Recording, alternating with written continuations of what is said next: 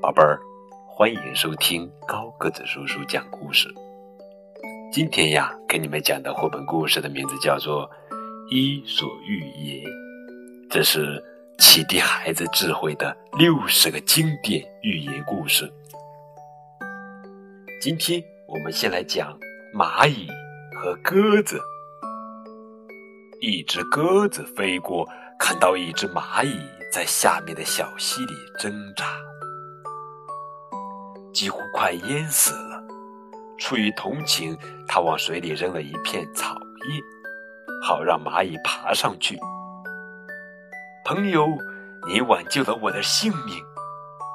蚂蚁平安登岸后，感激地说：“小溪旁边站着一个猎人。”举起弓，瞄准了鸽子。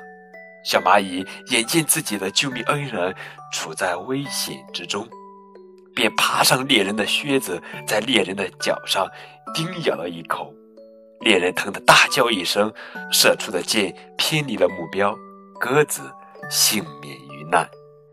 这个寓言故事告诉了我们：好心终有好报。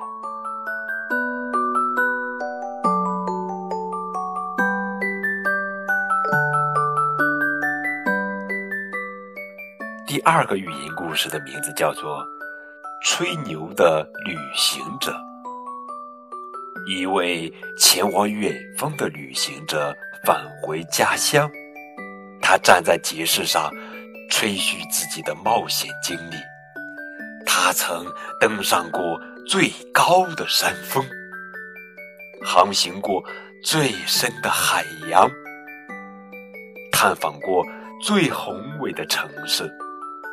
他宣称，不过其中最令人吃惊的事情是，那里有一个笨蛋向我挑战，要比赛跳远。结果我奋力一跳，是有史以来最远、最惊人的一跳。嘿，世界上还从未有人跳过那么远呢！你们可以去那里随便问，他们准会告诉你们，真有那么一回事。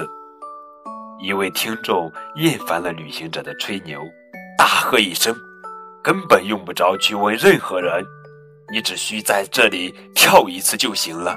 让我们亲眼看看你究竟能跳多远。”哈哈，这个寓言故事告诉我们：事实胜于雄辩。